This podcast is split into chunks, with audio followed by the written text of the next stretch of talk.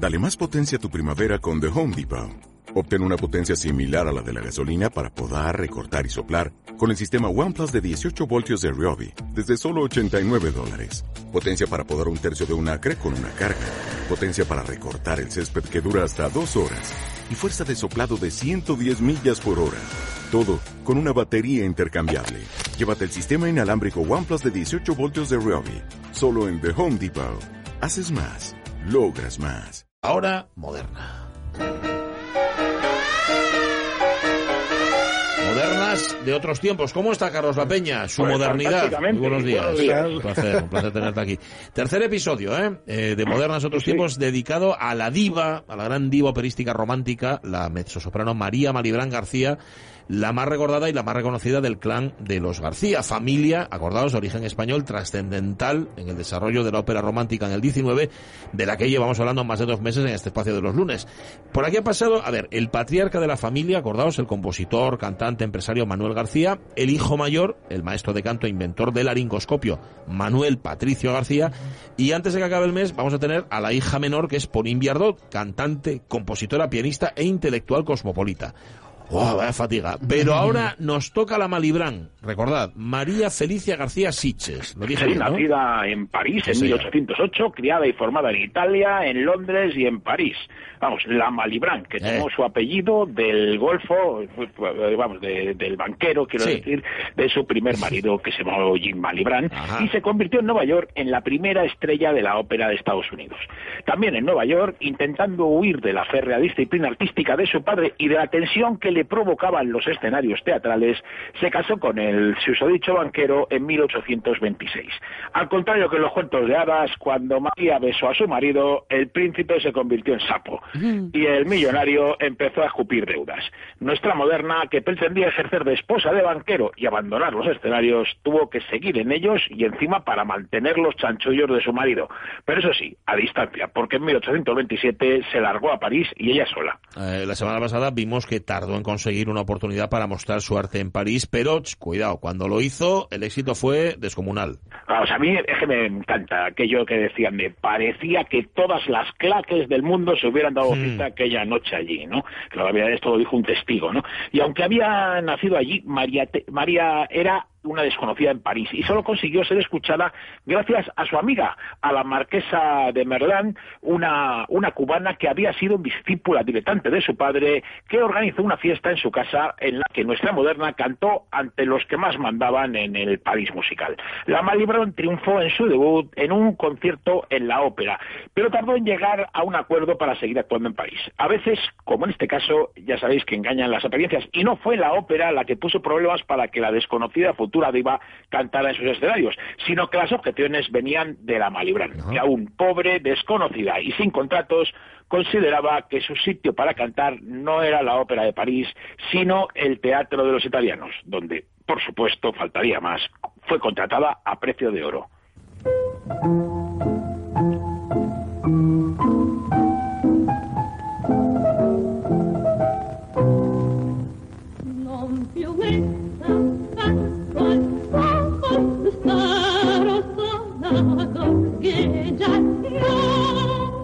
Malibran, ya sabéis que no tenemos grabaciones, sino que es María Cebotari, la mítica soprano Besaraba, o sea, de Besarabia, la que fue, la que encarnó a María Malibran en la película del mismo título, dirigida en el 43 por Guido Brignone.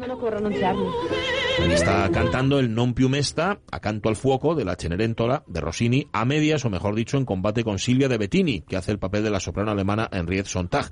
Esta escena, a ver, nunca sucedió. Esto es una licencia de Brignone, del director, para mostrar la rivalidad que se desató en Londres entre la Malibran y la Sontag, con la que, Carlos, nos despediste la semana pasada. Sí, sí, efectivamente, ahí nos quedamos. Y dentro de un momento vamos a hablar de esta rivalidad que comienza en la temporada de Londres de 1829, como decíamos, ¿no? Y también, pues hablaremos, pues no sé si hoy o el próximo día, pues de, de las películas que hay sobre nuestra moderna, al menos de las que he conseguido encontrar gracias a que me las ha pasado mi amigo Santiago Aguilar, que aparte de que ser un tío fetén, pues es la mayor enciclopedia del cine que conozco. No, pero vamos a hablar de, de cómo nuestra moderna termina su primera temporada parisina y de cómo llega a Londres. Recordarán los más rencorosos que pese a las estruendosas ovaciones del público, el crítico más influyente del momento, el belga François Joseph Fetis, se había puesto peros al canto de la Malibran. Pero fijaos lo que dice apenas unos meses después. Dice, lo que me confirma en mi opinión sobre la importancia futura de la señora Malibran respecto a las de las demás cantantes son los progresos considerables que observo en su gusto. Cada día este gusto se hace más depurado, más maduro y ya ha dejado de abusar de la facilidad que ha recibido de la naturaleza. Que continúe siguiendo este camino y no tendrá rival. Ah, pero desde luego que sí que tendrá rival. Y esa rival se llama Henriette Sontag. Bueno, así es como se hace llamar porque su verdadero nombre era Gertrude Balburga, Oh, claro, que no sonaba tan bien como, Joder, como. Sontag, ¿no? Y había nacido ella en Coblenza dos años antes que nuestra moderna, el 3 de enero de 1806, era hija de actores y había seguido una carrera parecida a la de la Malibran, debutando a los 15 años. Berlioz decía que poseía todos los dones del arte y de la naturaleza, la voz, el sentimiento musical, el instinto dramático, el estilo, el gusto más exquisito, la pasión, el ensueño, la gracia, todo y algo más que todo. Interpretaba las, or- interpretaba las obras como si las hubiesen hecho, se las hubiera hecho ella, ¿no? Además de cantante excelente, era encantadora, guapa, elegante y discreta, vamos. ¿Que quién iba a mojarle la oreja? Pues ya os lo podéis imaginar.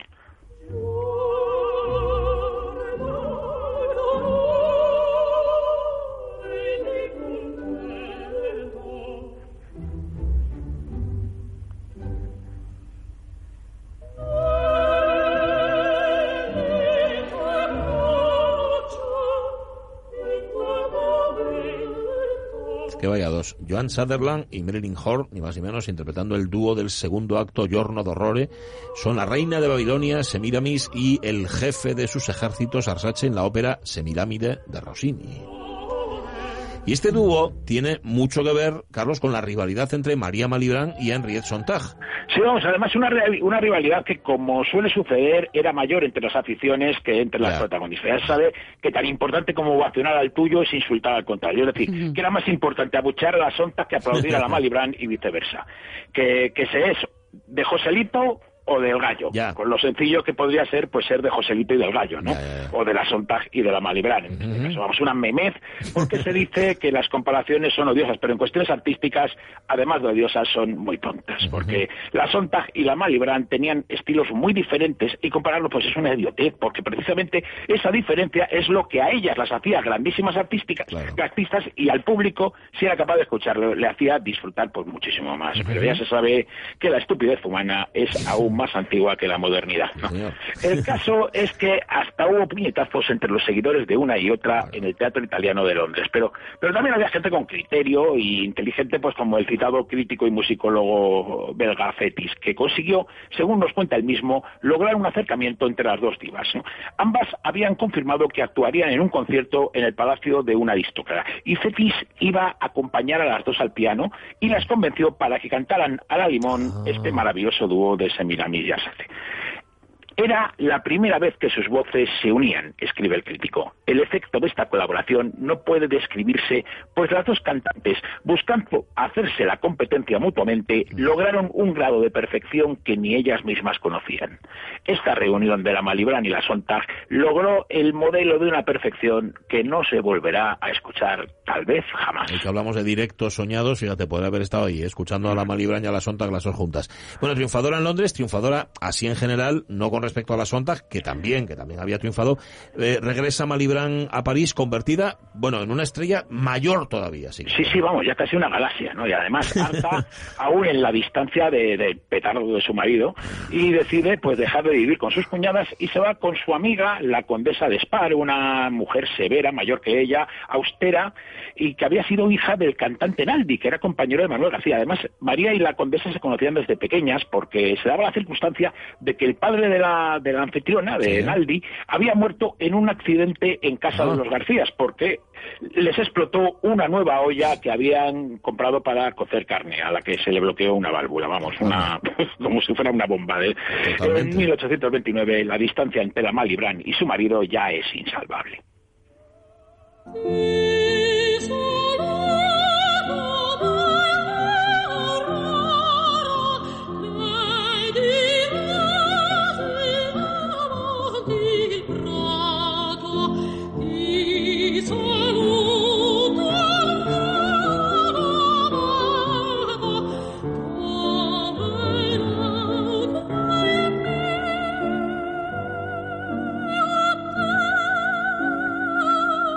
Esto lo compuso María Malibran. Se llama Il Matino. Esta canción dedicada a la condesa Julia Somoilov. La interpreta aquí María Ludko.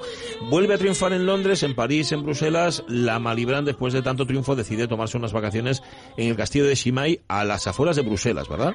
Sí, sí, vamos ahí donde, donde la famosa cerveza Chimay. Sí, Chimay, sí, la había inventado además precisamente la princesa de Chimay, que, que bueno, que se llamaba Teresa Cabarós y había nacido en Carabanchel de Arriba, en Madrid. Anda. Una mujer de vida disipada y aventurera que no solo había escapado de la guillotina en la Revolución Francesa, Bueno. haciéndose amante del jacobino Jean Lambert Allien, sino que salvó de la muerte a muchos en la época del terror. De ahí que se la llamara Notre Dame de Termidor. ¿no? Tras la revolución se divorció de Talien y se casó con un príncipe belga. Y como princesa de Caramanchimay invitó a su paisana María Malibran a que, paisara, a que pasara unos días en el castillo. Y de paso, pues ya también pues que cantara alguna velada. Y es justamente en una de esas veladas cuando la Malibran coincide con el que será su segundo marido, Charles Berriot. Sí, vamos, Beriot tenía 27 años y era el violinista de moda, el violinista preferido en media Europa y, por supuesto, en todas las cortes, ¿no? Era la gran estrella de la reunión del 17 de agosto de 1830 en el castillo de Chimay.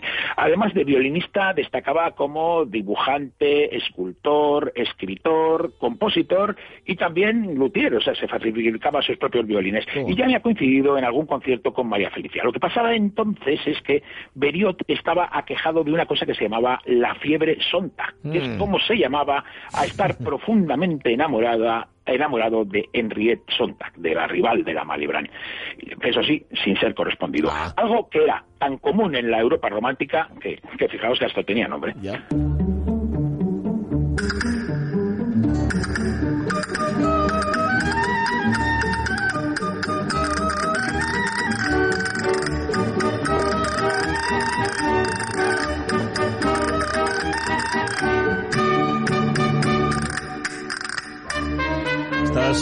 Castañuelas, que los más avezados ya habréis identificado a la primera, son las de Lucero Tena, aquí con la Orquesta de Conciertos de Madrid, interpretando el polo Yo que soy contrabandista de Manuel García, que ya lo debías de conocer porque ha sonado yo aquí, y que María Malibran interpretaba con gran éxito, Carlos, cada vez que tenía ocasión, y muchas veces acompañándose ella a la guitarra, ¿no? Sí, sí, ella misma, ¿no? Pero, pero la noche que se enamoró de Charles Berriot no cantó el contrabandista, sino otra canción que su padre le había compuesto especialmente, había compuesto especialmente para ella. Y ella estaba ahí tocándola también a la guitarra y triunfando con ella, pero eh, que se llamaba El Carra Kiki y El Carra Caca. Una canción que lamentablemente no he encontrado en ninguna grabación, aunque tengo la partitura, así que si alguien que nos está escuchando la quiere grabar, yo le paso la partitura. Muy bien. Después Berriot tocó uno de esos conciertos para violín, que estos están grabados todos, ¿no? Y al término de las actuaciones, cuenta eh, Carmen de Reparaz en su magnífica monografía sobre nuestra moderna, María cogió a Berriot con sus manos y le dijo, su éxito me ha hecho feliz. El violinista le respondió que le halagaba mucho su aprecio, a lo que la Malibran, franca como siempre, respondió, pero que no, que no es eso, Dios mío, es que no lo comprende, no ve que le amo. Bueno, bueno, bueno. O sea, Ahí ya está, ¿no? Como en una de las óperas que cantaba ella, tal Sí, cual. sí, tú lo has dicho, como, pues como en una ópera. Sí. Es que la vida de la Malibran es una ópera, o por lo menos lo que nos ha llegado de ella es una ópera, ¿no? A los pocos días la Malibran parte hacia Londres a cumplir unos compromisos y a la vuelta a París decide alquilar un piso para vivir ella sola. Ahora que ella tiene novio, la condesa Naldi hace que sea multitud, ¿no? Al poco tiempo, para el escándalo, para el escándalo de la sociedad, Charles Berriot va a vivir con ella. Recordemos que aún sigue casada con Eugene. Malibran, que al enterarse de la situación, pues era un poco flipario la abuela, decide presentarse en París, ¿no? Entre los más ofendidos por la indecorosa conducta de nuestra moderna se encuentra, cómo no, su padre Manuel Hombre. García, que parece haberse olvidado que él se marchó de España para ocultar una situación de bigamia que ahora le reprochaba a su hija. García, padre que había vuelto a París el año anterior, retirará otra vez el saludo a María. El escándalo está servido. Irama Librán inicia los trámites para conseguir el divorcio de su marido. En él tendrá un papel fundamental el general Lafayette, gran admirador y amigo de nuestra moderna y héroe de la independencia estadounidense. Porque no olvidemos, el matrimonio se selló en Estados Unidos y su anulación o el divorcio tendrá que venir de allí. Pero de eso, pues tendremos que esperar para saberlo la próxima semana, que quizás va a ser la última que dediquemos a María Malibrán. Bueno, dices quizá porque luego te pones a contar historias y, y dices tú, no, vamos a alargar un poco más, que son tantas y aparecen tantos personajes y aparece hasta una olla express que revienta. ¿Qué no cabe en la vida de esta mujer de María Malibran? Bueno, nos lo cuentas el lunes que viene. Gracias. Por supuesto que sí. Un abrazo Peña, un abrazo. Chao, chao. Marchamos. Eh, Sonia Villaneda, Jorge Alonso, Omar Caunedo, Ramón Pachi Redondo como oyente. Mm, Si quiere también mañana, aquí a las 10 estamos. Ahora el tren de RPA y antes las noticias. Sé felices. Adiós.